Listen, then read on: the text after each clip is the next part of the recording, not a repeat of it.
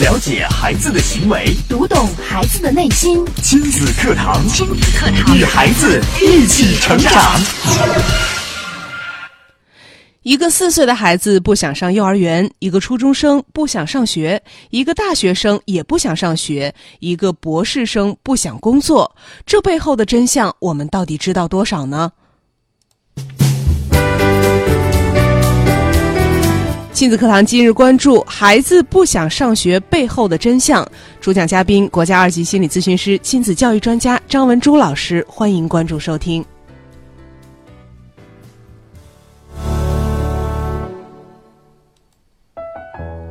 大家好，我是主持人潇潇。接下来我们有请今天的嘉宾张文珠老师。张老师您好，潇潇好，大家好。嗯，呃，刚刚我们说到了，孩子不想上幼儿园，不想上学，不想工作，这到底是要怎样？嗯，其实上一周呢，我就 本来是准备了一个主题给大家讲，后来呢，也是因为一些别的事情，嗯，那么就把这一周的内容呢，嗯，融进去给大家讲一讲。嗯，今天的这这些内容，嗯首先呢，说到这个这段时间呢，我大家也都可能意识到了啊，嗯，这个孩子从开学到现在的变化，嗯、就像我们家的孩子已经上二宝，已经上呃中班了啊，嗯我会发现，哎，从刚开学的那第一周，特别开心，特别的好奇，嗯、特别的愿意上幼儿园，对，到了第二周开始情绪变化，甚至于现在第三周，每一个孩子的表现都不太一样，嗯，那么，哎，为什么这个孩子从呃第一周喜欢上幼儿园，一直到了第三周又开始不想上幼儿园？嗯，啊他的心理发生什么变化了？对，对，那么我们先从这个幼儿园小朋友开始说啊，嗯，首先呢，嗯，新生入学，呃，包括这些已经在家里休息了一个暑假的中班的大班的小朋友，大班还好好很多，因为他已经适应了。那么中班的小朋友呢，从小班的这个一年的适应期，嗯，过渡了两个月，嗯重新回到中班的时候，他们其实很开心。哎呀，你看这个熟悉的环境，熟悉的小朋友啊，又有这么多好玩我的玩们具，又能在一起玩了。哎，对对对，嗯第一天去送他的时候，呃，就是呃，大家都很担心啊，觉得可能孩子会不会不适应啊，嗯嗯，结果到了幼儿园，所有的孩子给家长的表现，因为我们在门口跟其他家长聊哈，呃，所有孩子的表现都是直接冲进了这个幼儿园的班级里边，头也不回，对，头也 不回，嗯，那个给妈妈再嗯见，妈妈再见，然后就去玩了，开心的不得了。呃，午睡也特别的好，因为在家里边其实晚上睡得晚嘛，那么突然间早晨七点钟就起床，嗯嗯、去去幼儿园，所以午睡特别的好，老师也觉得哎呀。感觉呃就是特别的欣慰啊，觉得哎，孩子们真长大了。家长也放下一颗心对了对对嗯结果呢，这个刚放下的一颗心，到了第二周开始， 又提了起来。嗯、很多的孩子你会看到第二周开始哭闹了，我不愿意上幼儿园，我不愿意上幼儿园。嗯、第二、第三周都开始出现不同程度的这种嗯哭闹。嗯呃，或者是这个逆反情绪，呃，那么这个时候的孩子呢，早晨你要问他啊，嗯，你为什么不想上幼儿园呢？嗯，他就说，嗯，我因为我老师讲课的时候我说话了，我想说话呀，我在家都可以说话，为什么在学校就不能说话？嗯呃，那么因为在幼儿园有很多的规矩的形成，就像昨天我去开家长会，嗯，那个幼儿园老师说的一句话，嗯我觉得很好。啊他说你要把孩子当成一个社会人，社会人把他送到幼儿园来，嗯，因为他就是一个小社会，哦你不能把他当成啊，这是我的孩子，我的我的宝贝，嗯在谁家都是宝贝。过了一个暑假，把小班老师教过的东西全全部忘还给了老师了，嗯 然后呢，嗯，而且把老师的定位是一直定位成一个保姆，嗯嗯，这样子，老师说你应该重新定位对幼儿园老师的这个这个称呼。嗯呃，首先呢，你要想，嗯，那个当然不是说不尊重，也挺尊重的，对，但是呢，他的那个意识就觉得哦，这些东西都可以让幼儿园老师来教，觉得老师就是为你服务的对，嗯，嗯，但是他没有发现，其实一般家长就会说：“哎呀，幼儿园老师辛苦呀，真不容易啊。嗯 那么昨天老师就说：“我们为什么辛苦？因为我们教的东西又得重新教一遍。 如果孩子都过来了啊，一个暑假把之前教的东西啊，自己都学会了，穿衣服、吃饭，然后呢，嗯、上厕所呃嗯对，上上卫生间，自然己后洗手，嗯哎，对了，表达能力也很强。哎，到了中班又重新来一遍。嗯，嗯，甚至有的孩子拉裤子了， 嗯，哎呦，啊，，有的孩子呃衣服嗯能穿上，但是正反不分。嗯，啊，吃饭的时候到现在还有孩子居然还让喂，喂饭那就是呢一个暑假给喂成那样的。对呀、啊我们说 这去年这一年小班的时候，不是一路走来对也挺好 啊，说的这些生活基本的技能也都会了呀对。怎么两个月过去之后，全都都给忘了？嗯，那家长呢，在在暑假里边，你只是带一个孩子，你也不嫌麻烦，而且呢，觉得哎呀，孩子好不容易休息了，那能喂就喂吧，嗯能能给他穿衣服就穿吧，嗯、能让我替他做的事情就替他做吧。对呀， 你说这还能替孩子做多长时间？马上嗯开学了，他又又得自己弄了。对嗯，那么你替他做了这么多事情，他到了这个幼儿园的这个小社会里边，突然间一个不适应，然后再加上还有有很多的规矩你要去呃遵守。就像老师说，如果我是小学老师，嗯我现在发校讯通、告诉你，今天早晨八点钟以前必须到校上课。嗯，那么。我们这小学生有几个迟到的？那但是在幼嗯儿没有园，人如果你嗯说八点钟到校，可能有很多家长都会，哎呀，呃，没事儿没事儿，堵一会儿堵一会儿，我好早上孩子晚起一会儿，对就晚起一会儿吧，反正哎八点五分儿也能 进去， 这样就很乱。那么孩子们也会有一些心理的变化。他会觉得，你看，在家我是这样的，很自由，我想干什么干什么。这么多人宠爱集于一身，那么我到了幼儿园，这样也不行，那样也不行，我不想上幼儿园了。嗯，就像我们，嗯，很多的，就是呃现在有很多的家长就说：“哎呀，我们家的孩子呀，吵可可不敢吵他呀，嗯，那个不不能碰他呀，或者是别人抢他东西我们就哭呀。”就是很多的孩子的这种适应能力和承受能力都是家长给的。嗯嗯，就是呃现在幼儿园老师不好当，就不好当在这儿，吵不得，说不得， 呃惹不起，嗯，因呃就是为这家种长感都觉太娇惯对了。嗯嗯，那么我们要，嗯，他之所以不愿意上幼儿园，主要就是这几个问题。我们要把这个呃他的主动能力，他的这个呃适应能力还给他，然后把他的自身的这个一些生活的基本技能还给孩子，让孩子适应了以后，然后懂得规矩，他自然就愿意上幼儿园了。嗯，就是我们在幼儿园放假的后期，可以提前一周、两周就跟孩子来，呃，在家里模拟一下对上幼儿园之后嗯自己要做的事情，让他提前有一个习惯的过程。嗯尽量呃，就是我们放假和不放假和在上幼儿园的时候做到一做致这的，对是是最一好致的的。对，嗯，像我们家，因为姐姐大了嘛，姐姐大了，我们吃饭全都是用筷子，那么我们二宝也是跟着一起用筷子。嗯嗯，我其实很少让他用勺子。那么老师说，那个这学期孩子们就得开始训练用筷子了。嗯还有很多孩子连勺子都拿不住， 嗯， 嗯，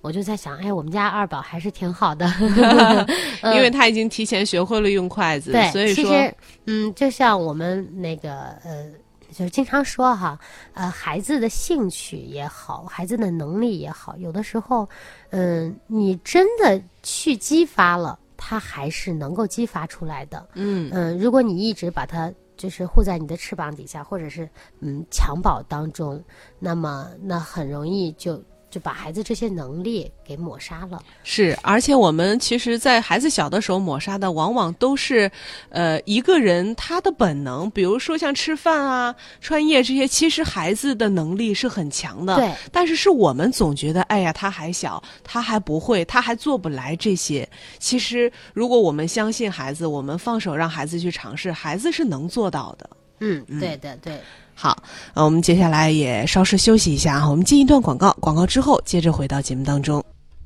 亲子课堂正在播出，稍后更精彩。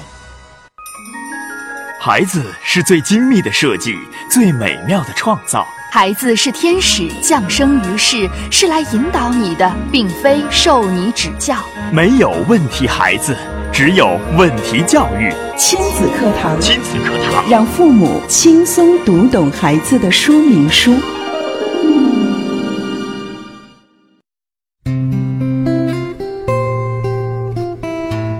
好的，欢迎大家继续关注亲子课堂节目。今天我们请到了国家二级心理咨询师、亲子教育专家张文珠老师，为我们来解析孩子不想上学背后的真相。那刚刚呢，我们是呃跟大家说到了幼儿园的宝宝，在经过了暑假之后，可能他的一些生活的技能已经忘了，嗯所以导致他不想上幼儿园了。嗯嗯，因为他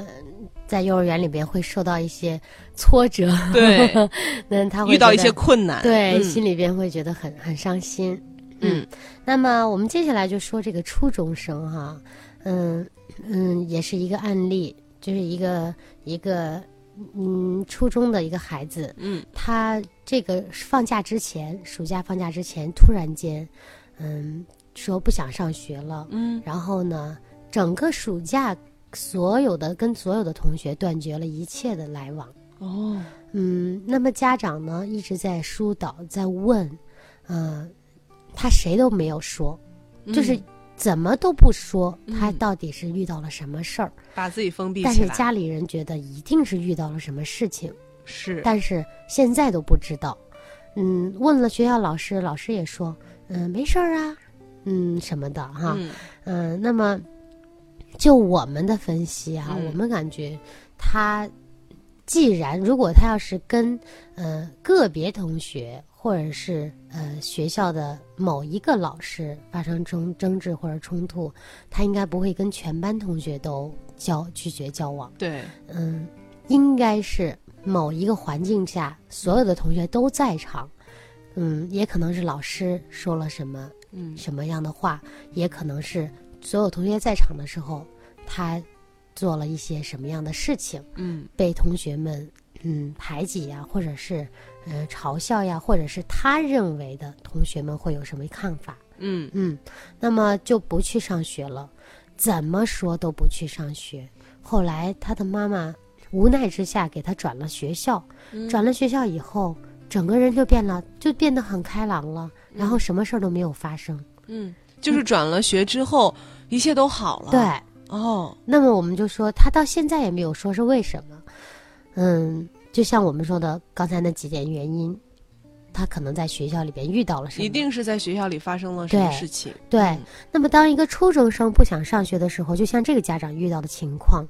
嗯、其实这个也是我们在孩子小的时候应该做的一些嗯功课。嗯，就像我经常会给我的两个孩子说，嗯，你们不管遇到什么样的事情，伤心的也好，害怕的也好，嗯，什么样的事情，你一定要挑选家里的其中一个人说，嗯至少要跟一个人说嗯啊，嗯，不管是怎么样。你即使觉得这件事情你永远都不想说，嗯、你不想跟任何人说，你也要跟家里的其中一个人说，这个嗯要不停的给孩子灌输。哦，嗯，比如说，你可以跟奶奶说，可以跟姥姥说呀、你可以跟妈妈说，可以跟爸爸说，嗯啊，嗯、你可以规避那些不想说的人，嗯但是家里人一定要找一个，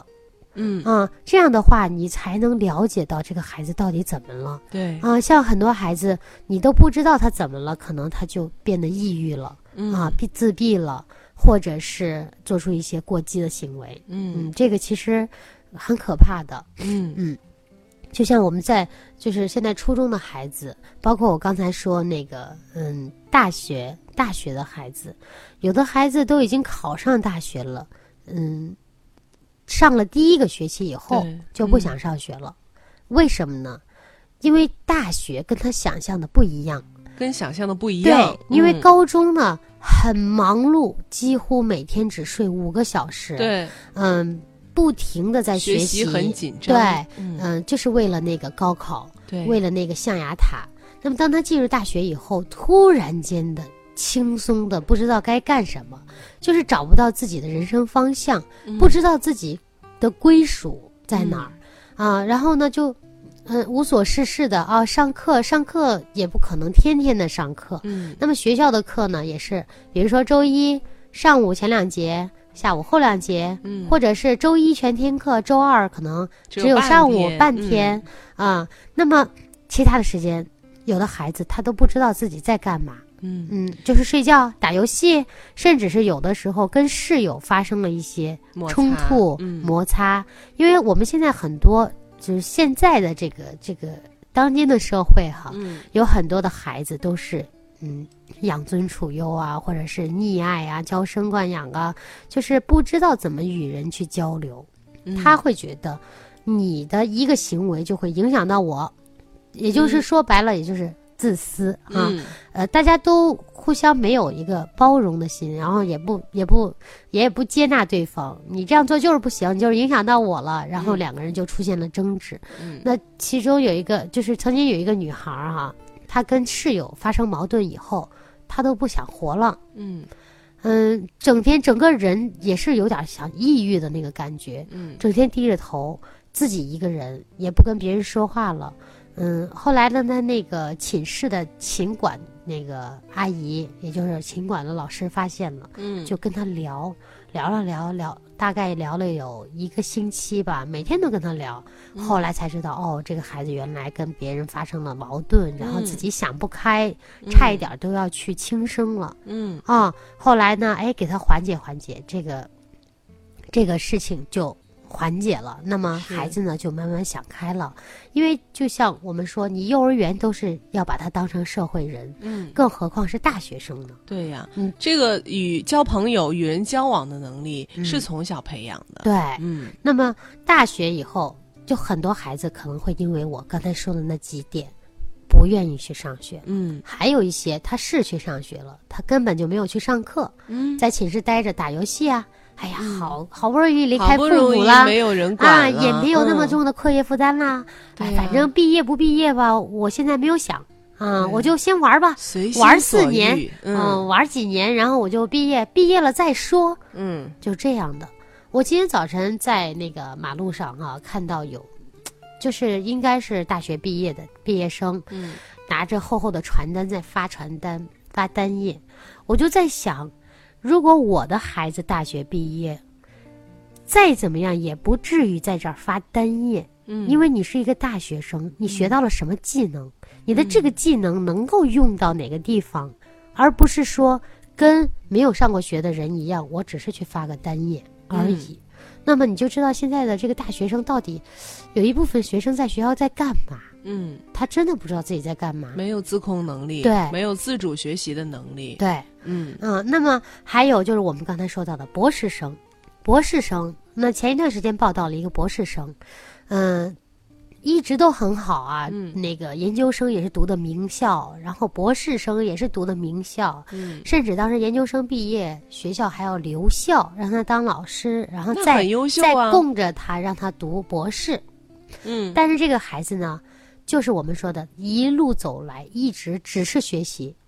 没有情商的培养，也没有这个呃，就是家庭责任的影响，没有。他不知道我要为家庭负一份责任，这个我是家庭的一份子，我的我的这个，呃，整个人的状态就是一个机器人，学习机，嗯他就从小到大就是学习，除了学习，对没有任何其他方面的对技能。他的父母甚至都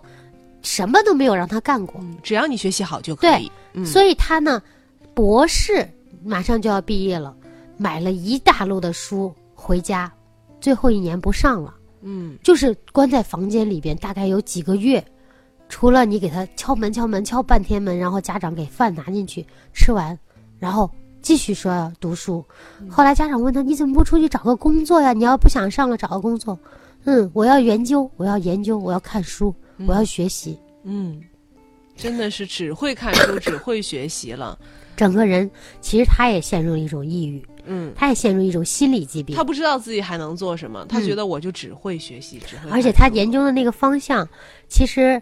嗯，已经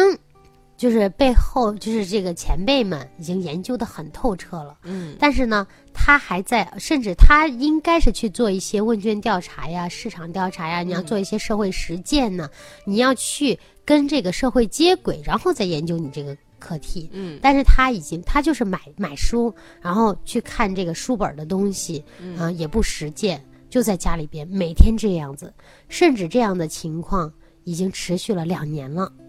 两年，对，哦等于说他父母啊，就是在接受采访的时候，就哭的不成样子，嗯就说：“哎呀，我们得供他呀，上学呀，到现在博士生啊，现在也不赚钱，嗯，也不为家里分担，就是钻在那里边买了很多很多的书，看书钻研，就有点傻了。这个孩子，所以说也是给全家带来了很大的痛对苦嗯他的父母，你想，他普读到博士，他的父母也都已经是，嗯，白发苍苍了，也都已经是，呃，老有所依的时候，应该是依靠他的时候了。觉得，嗯哎，你看我一辈子了，我的孩子，嗯、也上了博士了，哎，最起码我们可以，你想那个晚年了哈，嗯哎，但是呢，现在是这样一个状态，嗯，所以我们今天说说的这几个这几个例子还有现象，其实，嗯，它都有它背后的一些的问题的产生，嗯这些问题都是隐性的，而不是说直观的啊，就是这件事导致了他现在不上学，不是的，嗯全都是因为从一开始，家长对孩子的这个呃心理、生活各方面的教育上，嗯、影响上，会导致以后不上学、厌学的这一系列的反应。嗯，就是家长除了学习，其他的呃方面完全没有关心到孩子。。对，比如说，呃，孩子的交朋友啊，嗯包括他的家务活儿啊，嗯，等等等等。对嗯好，呃，非常感谢张文竹老师精彩的分享啊。那接下来我们也稍事休息啊，我们在广告之后接着请张老师给我们来讲解。亲子课堂正在播出，稍后更精彩。开车需要学习，需要学习。那教育孩子呢？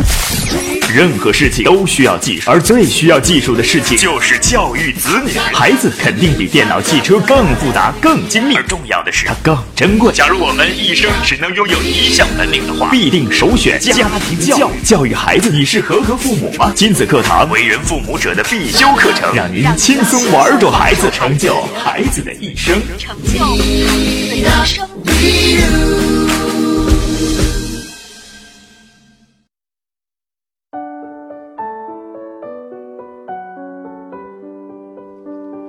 欢迎大家关注正在为您直播的亲子课堂节目。今天我们请到了张文珠老师，嗯，给我们带来今天的这一期话题：孩子不想上学背后的真相。那其实也是从呃孩子很小的时候，家长就应该来做足这方面的功课的。嗯。那到底家长应该怎么做呢？我们也接着请张老师给我们来分享。嗯，那么家长呢，有几点啊，我说一下，你们都对号入座一下啊。首先是您的孩子呢，在家里边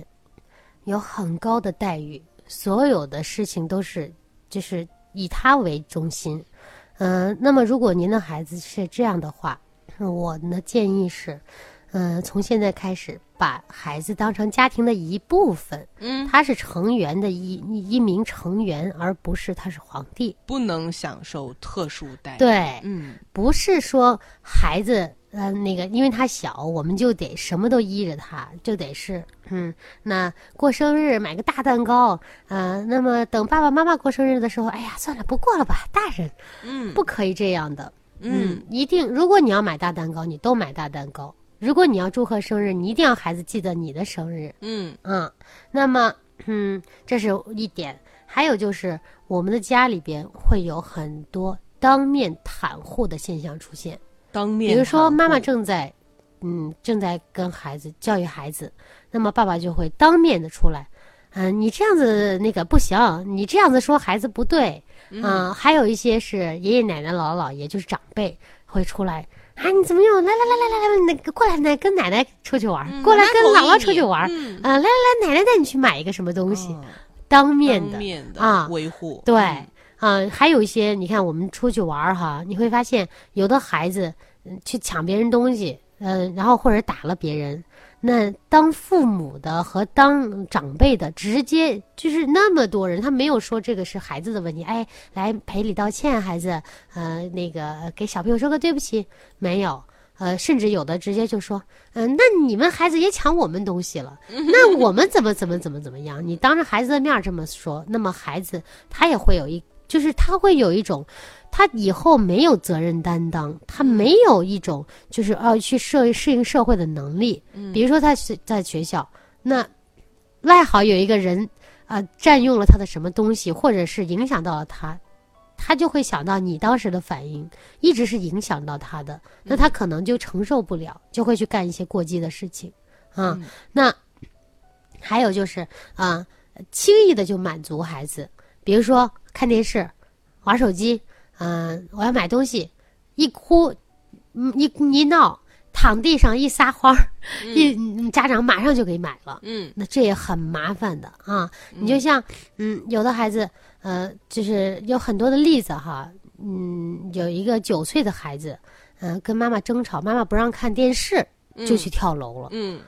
你说就是这么小一件事儿，他九岁了，那么九年的时间看电视的这个事儿还没有解决，那可能以往呃要看电视就看了，对不让看一哭一电视闹可能一哭一闹一打滚儿，妈妈也让看了，。对突然这次发现打滚儿都不 能啊都不能满足我，也不管用了，，对所以选择了跳楼，，对，嗯，就是他没有一种这这担当承受能力太差了啊。嗯嗯，还有就是过分的注意孩子，就很敏感。有很多家长很敏感，嗯就其实孩子摔倒了就摔倒了呗，嗯你你就鼓励他，好站起来吧，没事儿拍拍。嗯有的家长赶紧过去抱起来，哎呀，摔到哪儿了嗯呀，孩子呀，这么大个包呀，哎呀，赶快去医院看看。嗯就像我们家孩子发烧，我们从来不去医院的，嗯就是哦，发烧了，好，嗯、妈妈摸摸，多喝点水，吃点嗯退烧药。嗯我们都是在家里，大概可能四五天，有的时候发烧持续四五天，高烧，嗯夜里边吃了药退了，然后又烧起来了。嗯嗯，我们最多最多可能到第四天的时候会去化验血，看看到底是细菌还是病毒，嗯然后对症吃一点小小的那个中成药就过去了。嗯但是我会发现，就同样的事情发生在就是身边的朋友身上，嗯他们就是孩子稍微有一点流鼻子，马上去医院，去医院干嘛？就打点滴，嗯要不然就住院。嗯那么你这样子就是属于太敏感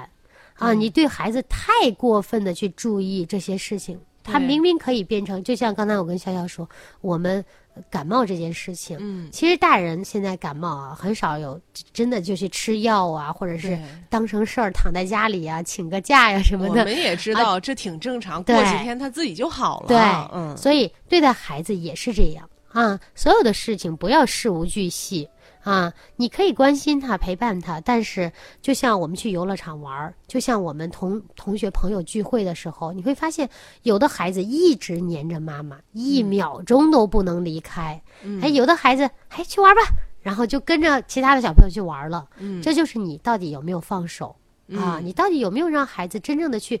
学会人际交流、啊，学会跟别人交朋友啊？嗯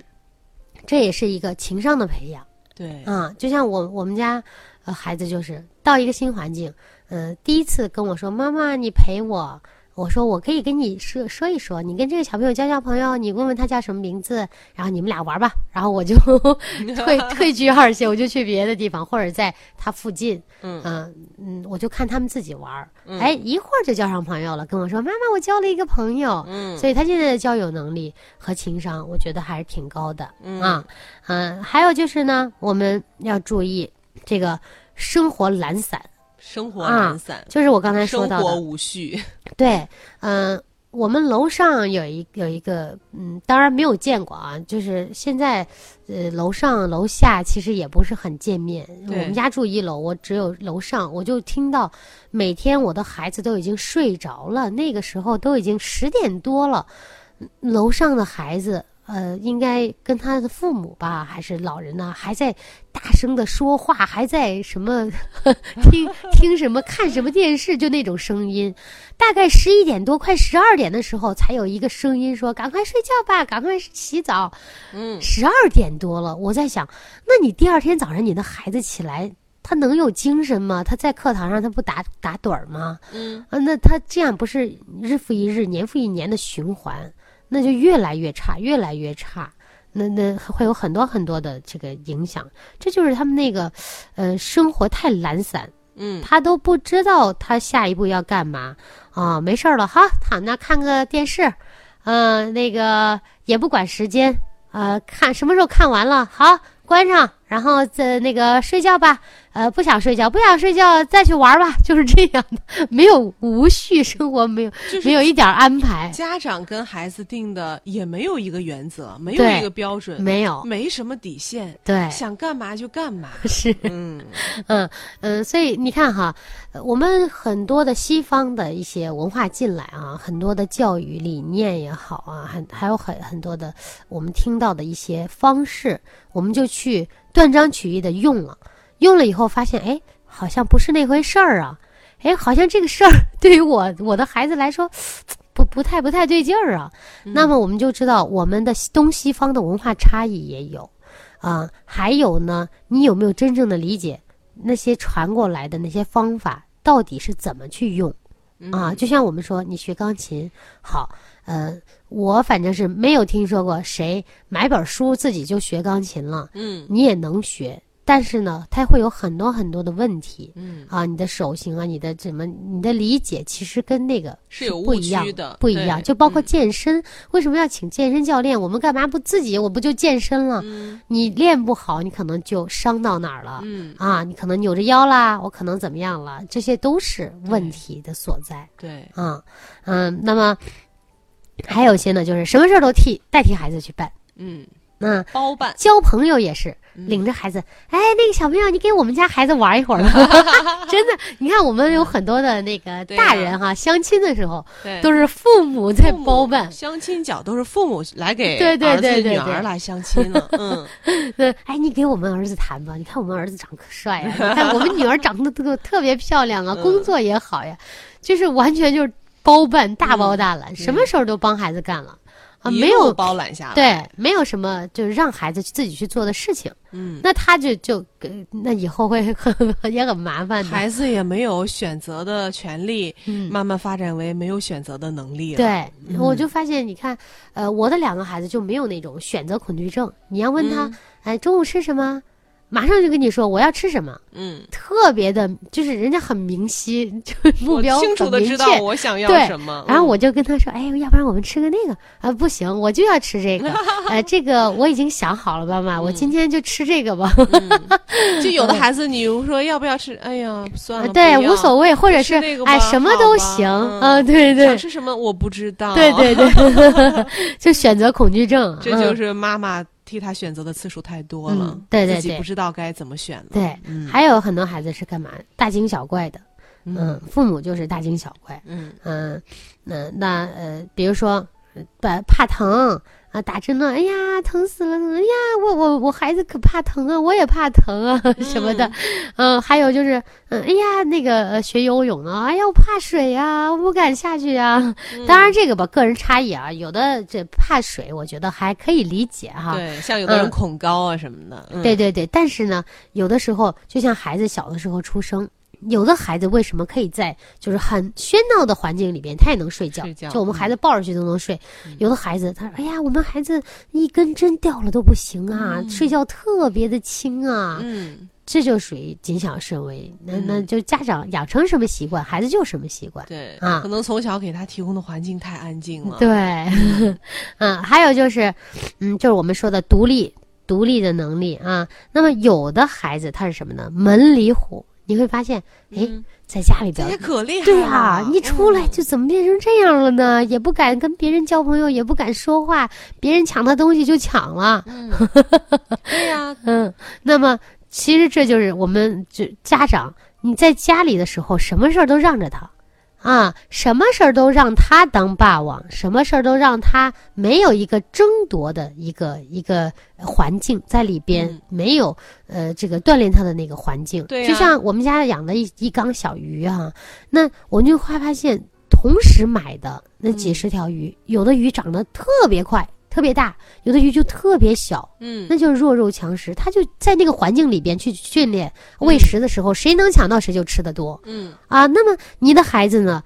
从小到家就是什么都是让他，什么都是让他，然后、呃呃吃个东西也让他吃，呃跑个步也让他赢，嗯呃那个呃看个书也那个他要干嘛就干嘛。嗯那那你这样子，孩子到外边他当然没有能力了，他是不都不适知应道我我需要哦。他不让着我，那个小朋友不让着我，嗯，他在等别人让他 呢。其实谁让了？别人孩子在家也是小皇帝。对呀、啊 嗯，跟小朋友们怎么样去玩啊，平衡当中的关系，这都是呃需要从小来培养的。对，嗯嗯，还有就是害怕哭闹，有的家长啊就听不能听见不。得哭，对，嗯不能听见孩子哭，孩子一哭，哎呀，家长，哎呀，嗯算了算了，那来来来来来看一会儿电视吧。哎呀，这嗓子哭坏了怎么啊，办、对对对，那嗯边一，哭，哎呀，那走走走走走走，带你出去玩，带你出去玩。嗯，那个晚上听故事，听一个不行，听一百个啊，那一哭就那听吧听吧听吧听吧，也不管几点， 就是不能听见孩子哭闹。那他小的时候可以哭闹，那他长大呢， 谁还听他哭闹啊？对吗？对呀、嗯、我们呃，在在大学里边，啊，或者是大学毕业了，你去找工作，你单位的同事，你你一生气，别人就怎么地你了，嗯，你生气，那你就走人吧。现在岗位太多了，你生你的气去， 就是这种感觉。有很多很多人就长大了以后，还带着小时候的那种那种样子啊。其实这都是家长嗯给就的，是像那天听一个朋友说，呃，在大学里面开学了，还有一个男生就已经有二十岁上大学了，嗯然后一点不如意就就当着老师当着他妈的面儿坐在地上 哭。就觉得挺搞挺搞笑，但是 又又觉得这个事情真的是让我们哭笑不得的。对嗯，其实你看、啊，妈妈也很无奈。妈妈说，呃，小时候也是这样。我她觉一得她哭没有什么我就无奈答应她了。对，嗯那就是他的问题，是他的责任没有尽到。对， 他他还无奈呢， 有的我们像这样的情况，那还有那种就是他也不坐在地上哭，他就发脾气，嗯，就是发很大的脾气，不管你是谁。嗯，那天我有一个学生，嗯、我记得我在去年的时候上过一期节目，就说到有一个学生，他就直接当着全班同学的面跟老师顶撞，顶撞完了以后不屑一顾的摔门而去。嗯那么我觉得，不管老师再怎么样，你有再多的委屈哈，但是我的判断是你没有什么委屈的，因为我把事情后来了解清楚。嗯我觉得这个孩子他就是像刚才潇潇说的一样，在家里撒就是撒野惯了，嗯在家里什么事儿都都让着他惯了，嗯，他就那么对待老师，连嗯最起码的尊重都没有、对，啊，都不知道自己要干什么不。知道人与人之间的对界对限对，，而且嗯第二次去上课跟没事儿人一样。 嗯，这真的是值得我们的家长反啊思的。嗯这这这这个，我觉得，哎呀，从这些大学生身上，你都能看到生刚生下来小孩的那个样子，那就可见这个孩子这么多年家长都在干嘛？他就没有成 长。好，我们也稍事休息啊，我们进一段广告，广告之后呢，我们来解答大家的问题。了解孩子的行为，读懂孩子的内心。育儿亲子随身听，全国首档以心理学为基础的专业家庭教育节目《亲子课堂》。每天上午十点到十一点，FM 九三一，AM 七幺幺，郑州经济广播，欢迎收听。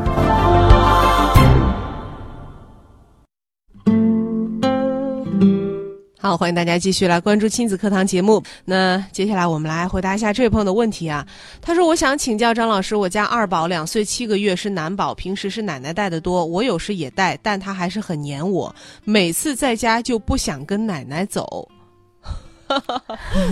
这太正常了吧？ 对这有什么？错我吗觉得？对，我觉得，啊，潇潇都能回答他这个问题。如果他不黏你，很黏奶奶，每次在家就想跟奶奶走，不想跟对，你那就走认，清错误 了。那你就要担心了。对，而且我觉得妈妈他孩说子是才两岁多哈，他说是奶奶带的多，嗯你想哈，你就是现在工作很忙，大家很理解，嗯但是呢，一定要在有限的时间内给孩子充足的爱。嗯嗯，哪怕你让孩子走，我不知道你的工作性质是什么样，真的就是晚上回到家，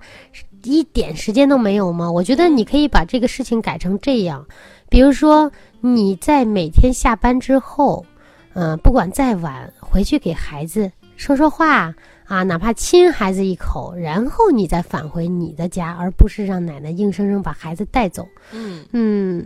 反正是也有很多的这，也可能他的孩子被带回老家呀什么的。嗯嗯，那么现在很多的无奈哈，嗯，很多的家长也会就是觉得力不从心，嗯但是其实这些事情还有隐患，都会让你在以后为这件事情买单的。嗯现在觉得，嗯，我工作我很忙，我对孩子的照顾少一些，嗯，那么以后再来补偿吧。其实没有以后，以后可能就会出现，就像我们刚才说的，到初中了，他有什么事情都不告诉你，对，他心理上会有很大的障碍。那么到大学了，他也会突然间辍学，或者是躺在地上给你撒泼，嗯，因为你对他小时候没有负到很多的责任，对尽到很多的义务。啊、当孩子小的时候需要你、需要依赖你的时候，你不对在他的身边，